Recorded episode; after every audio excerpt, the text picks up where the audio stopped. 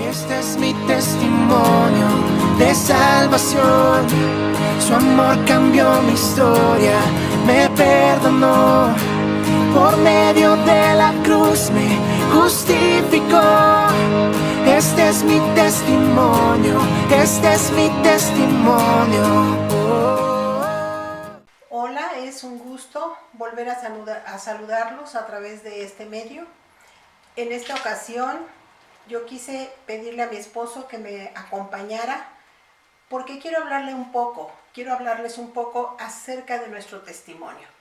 ¿sí? Nosotros recibimos a, Cristo en el año de 1987 junto con nuestros hijos, tres hijos, Angélica, Mónica, Eduardo, y a partir de, de esa fecha, de ese año, iniciamos una aventura prácticamente conociendo cada vez más y más del Señor.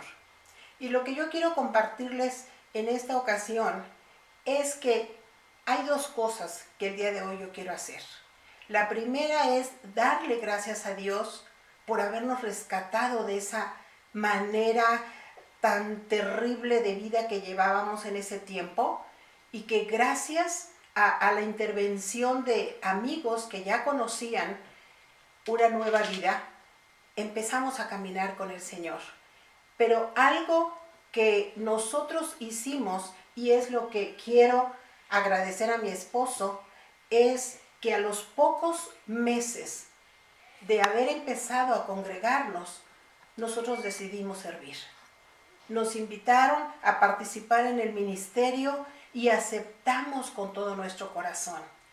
Y la idea, la intención en este, en este momento es precisamente compartirles eso, que no hay nada después de recibir a Cristo, no hay nada mejor que servir.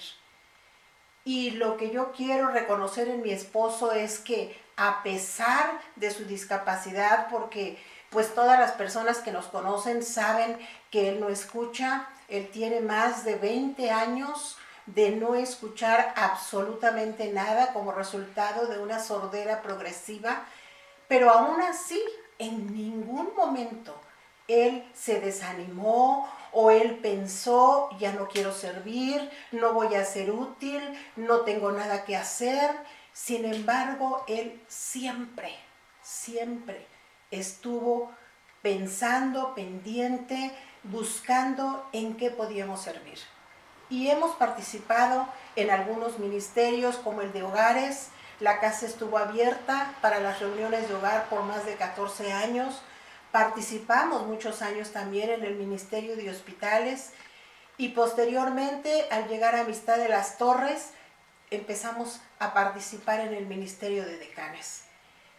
Y ha sido una bendición realmente el estar sirviendo, participando, porque sabes, lo que Dios ve es tu corazón, no tu capacidad, no tu preparación intelectual, no tu estatus económico, lo que Dios necesita es tu corazón. Y me encanta un versículo que viene en 2 de Corintios 12, 9, que Pablo cuestiona al Señor acerca de la enfermedad que él tiene, pero Dios le dice claramente, bástate mi gracia. Dice, porque mi poder se perfecciona en tu debilidad.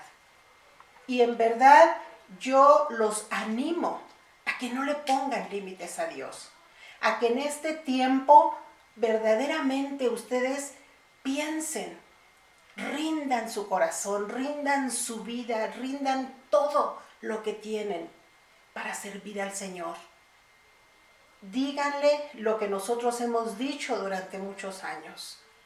Cuando leímos la escritura donde Josué dice, yo y mi casa serviremos al Señor. Y de verdad es un gusto, es una alegría saber ahora que mis hijos caminan en la voluntad de Dios, que mis nietos están participando ya en el servicio, realmente eso nos llena de gozo y nos llena de alegría. Yo lo único que queremos decirte, ¿sí? Es de verdad, acepta el reto, rinde tu vida y dile al Señor, Señor, úsame, aquí estoy. Y te vas a sorprender de las cosas que Dios va a hacer en tu vida. En verdad ha sido un gusto saludarles y con todo el corazón deseamos que durante este tiempo ustedes puedan meditar en lo que les he dicho el día de hoy y puedan decidir servir. Que Dios les bendiga. Este es mi testimonio de salvación. Su amor cambió mi historia, me perdonó. Por medio de es mi testimonio, este es mi testimonio. Oh.